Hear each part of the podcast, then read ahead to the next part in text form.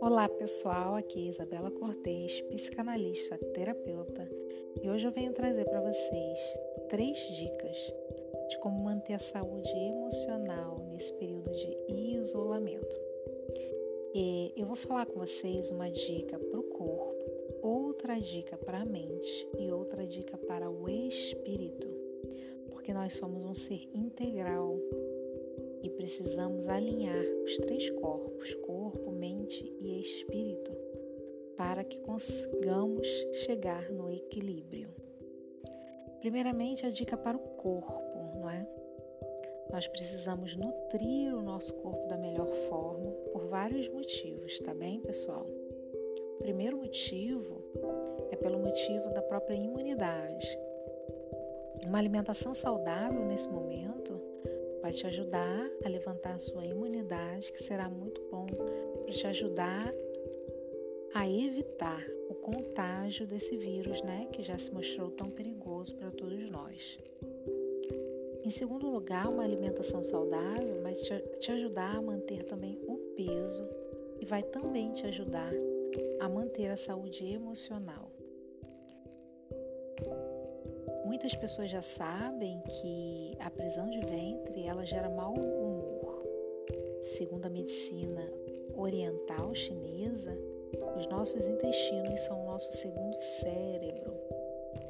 Precisamos ficar bem atentos beber água, comer alimentos com fibras, para que nós possamos, de fato, estar com o organismo limpo, para que as nossas emoções nos favoreçam.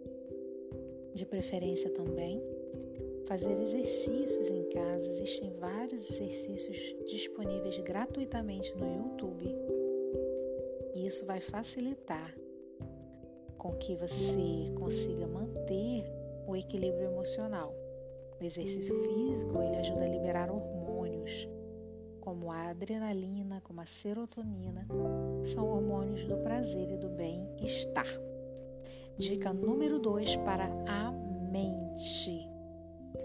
Evite os pensamentos repetitivos no futuro. Pensamentos do que o que vai ser de mim? Será que vai acontecer isso? Será que vai acontecer aquilo? Pensamentos com excesso de preocupação. E evite ver excesso de reportagens, que falam dados estatísticos sobre mortes. Tudo isso faz com que ative a preocupação na sua mente. Vigie os seus pensamentos. Procure focar em algo que te dê prazer, tirar aquele objetivo que estava encostadinho ali, procrastinando para o futuro, um objetivo de algo bom para você, de repente ler um livro específico ou colocar um projeto no papel ou ligar para amigos de muito tempo atrás que você gostaria de retomar o contato ou agradecer por algo. Aproveite esse tempo e faça todas essas coisas que te farão bem. Foque o seu tempo e a sua mente em coisas boas, projetos para o futuro, resgatar relacionamentos bons do passado, amizades, colocar projetos em dia, pendências. Foque a sua mente naquilo que vai te fazer bem. Em terceiro lugar, o espírito. Todos nós temos um espírito, não é?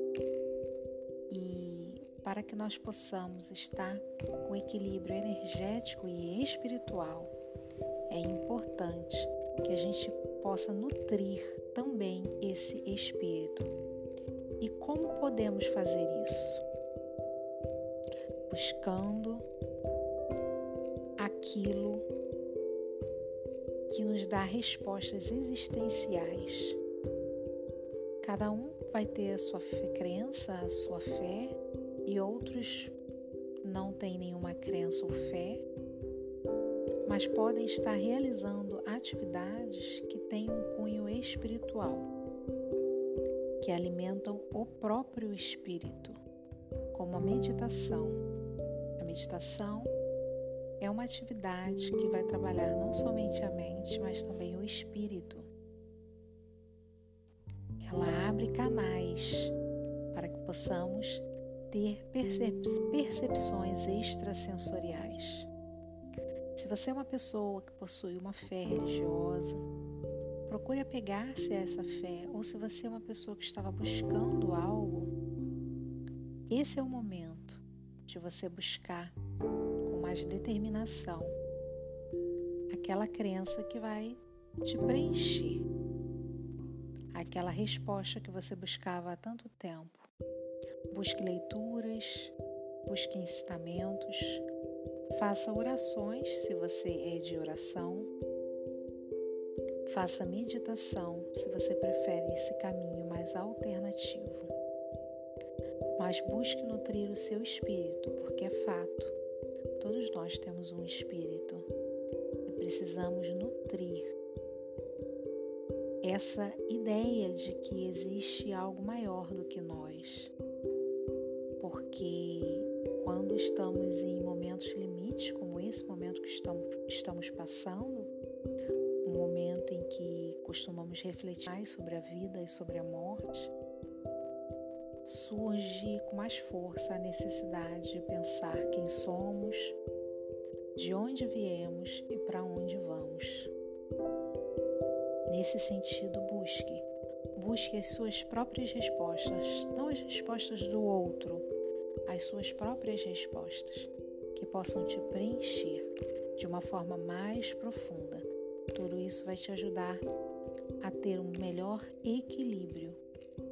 Seguindo essas dicas, alinhando corpo, mente e espírito, você se sentirá bem melhor para passar por esse desafio desse momento de isolamento. Fique bem. Grande abraço.